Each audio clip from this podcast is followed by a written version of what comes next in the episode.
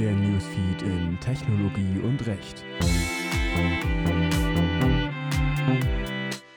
Schlechte Online-Bewertungen. Unser Tipp. Jede Werbung ist gute Werbung.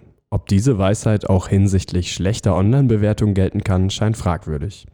Beinahe jeder Internetnutzer kennt den Fall. Schließlich ist die Bewertung oftmals das ausschlaggebende Kriterium für oder gegen einen Vertrag. Das Problem mit den Online-Bewertungen. Verpackung beschädigt, nie wieder. Unfreundlicher Kundenservice, nicht empfehlenswert. Solche, mitunter auch etwas kreativere Bewertungen geistern zahllos durch das Internet. Teilweise mögen sie zwar berechtigt sein, doch eigentlich steckt etwas anderes dahinter. Denn oftmals handelt es sich um groß angelegte Kampagnen von Dienstleistern, die anbieten, den eigenen Ruf mittels falscher Online-Bewertungen aufzupolieren oder aber der Konkurrenz mittels schlechten Bewertungen zu schaden. Benutzt werden dazu Botnet-Strukturen, die mittels schwacher KI-basierter Software passende Kommentare mit den entsprechenden Keywords der Website erstellen.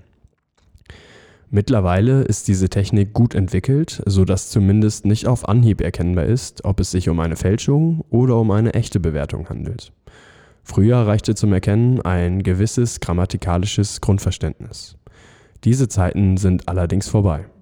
Heutzutage müsste ein Kunde den Sachverhalt schon genauer analysieren, etwa auf Fakten wie den Verlauf der Bewertung oder die Eigenschaften der einzelnen Bewerber. Dementsprechend gering dürfte der Anteil an Kunden sein, die eine solche Analyse vornehmen. Das können sie tun. Auch die Gerichte beschäftigen sich mehr und mehr mit Online-Bewertungen. Als Anspruchsgrundlage für eine Klage dienen dabei die zivilrechtlichen und wettbewerbsrechtlichen Unterlassungsansprüche. Bevor solche Schritte jedoch ernsthaft in Erwägung gezogen werden, sollte man in einem ersten Schritt die jeweilige Plattform, wie etwa Google, Yameda oder auch Yelp, bezüglich einer Löschung kontaktieren. Zwar gestaltet sich dies häufig kompliziert und führt meistens nicht zum Erfolg, allerdings könnte ohne diesen Schritt eine Klage bereits am mangelnden Rechtsschutzbedürfnis scheitern. Der materielle Erfolg einer Klage hängt dann davon ab, inwiefern die Bewertung in das allgemeine Persönlichkeitsrecht eingreift oder eine unlautere geschäftliche Handlung darstellt. Das muss für jeden Fall einzeln entschieden werden. Jedoch wird eine frei erfundene Bewertung eher zum gerichtlichen Erfolg führen als eine substanziell richtige.